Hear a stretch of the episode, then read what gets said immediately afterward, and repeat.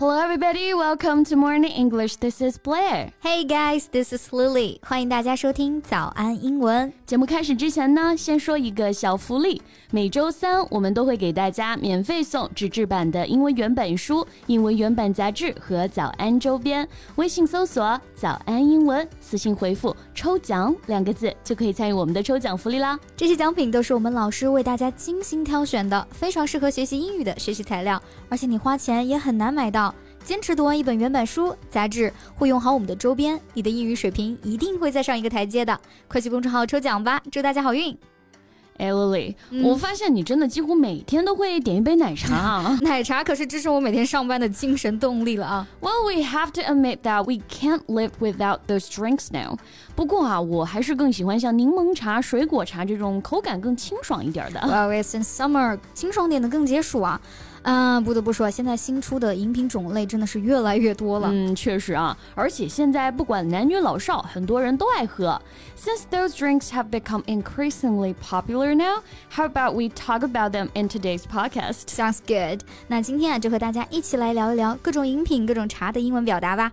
今天的内容都为大家整理好了文字版笔记，欢迎大家到微信搜索“早安英文”，私信回复“笔记”两个字来领取我们的文字版笔记。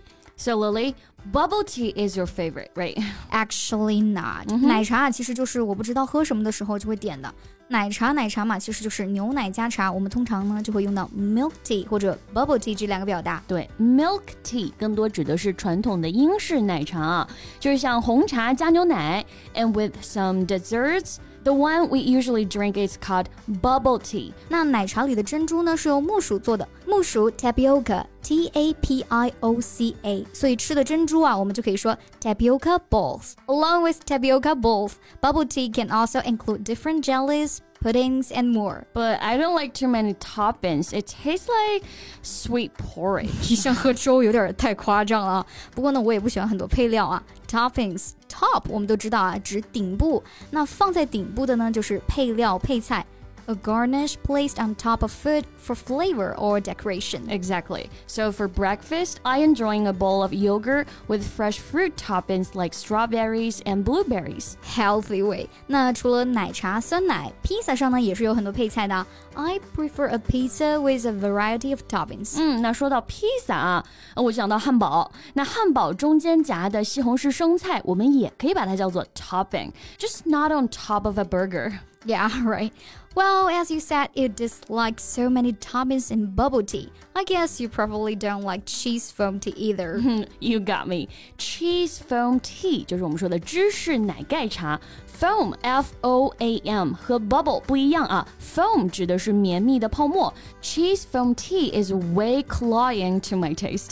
甜腻的啊，我们就可以用到了这个词 cloying，C-L-O-Y-I-N-G。 tasting or smelling too sweet and therefore unpleasant. Like, I'm not a fan of white chocolate, they all taste too cloying. Me neither. 那形容某种气味闻起来很腻啊，我们也可以用这个单词 cloying. For example, the cheap perfume smells cloying. Yeah.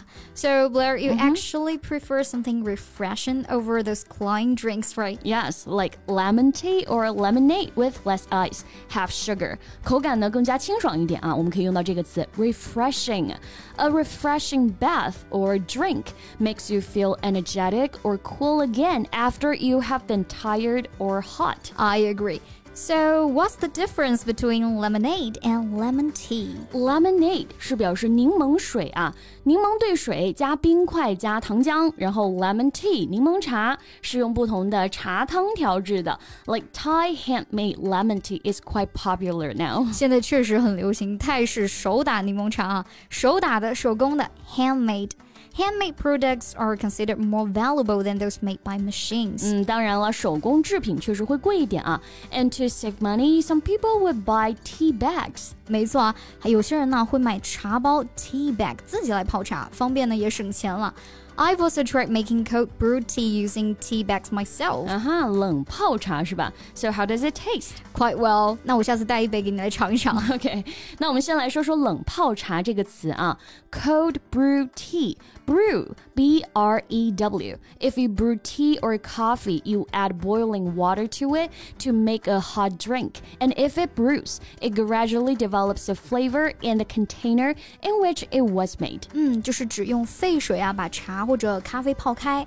所以泡茶、泡咖啡啊，除了用 make tea、make coffee，还可以用 brew 这个单词，brew tea、brew coffee。Brew 就会比 make 感觉更优雅啊，更精致一点。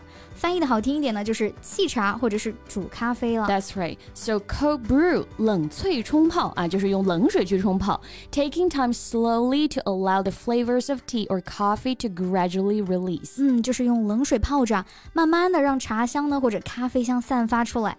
OK，那刚刚讲了很多夏日的冰饮啊，刚好呢也可以和大家科普一下。正常冰、少冰、去冰可以怎么表达？嗯，正常冰就是 regular ice，少冰呢，我们可以说 less ice or easy ice。嗯，我在美剧里啊，就经常看他们点咖啡的时候会说 go easy on the ice。Right，还有去冰啊，很简单，就是 no ice。那甜度的选择呢，也刚好可以讲一讲，正常糖 regular sugar，少糖 less sugar，半糖 half sugar，微糖 low sugar or light sugar。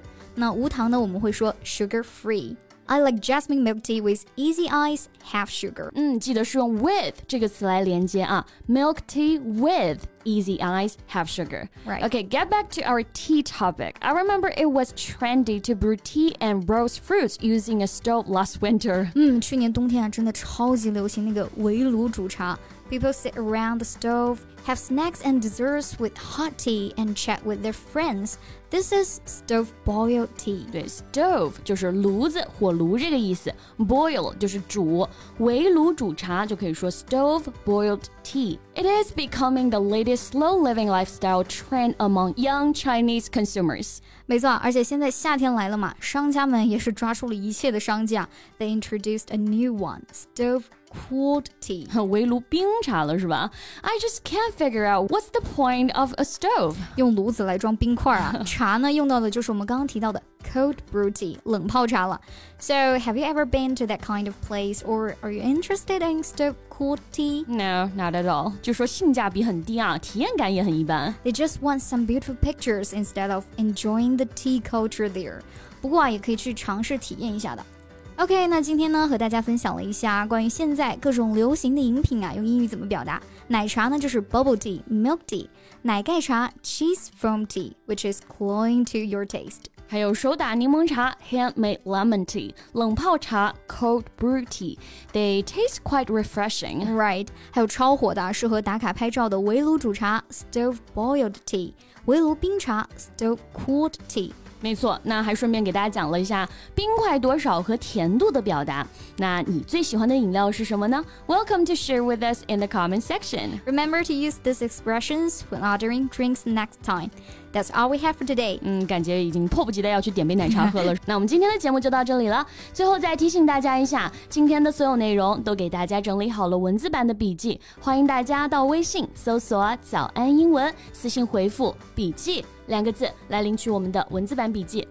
Thank you so much for listening. This is Lily. This is Blair. See you next time. Bye. This podcast is from Morning English. 学口语就来早安英文。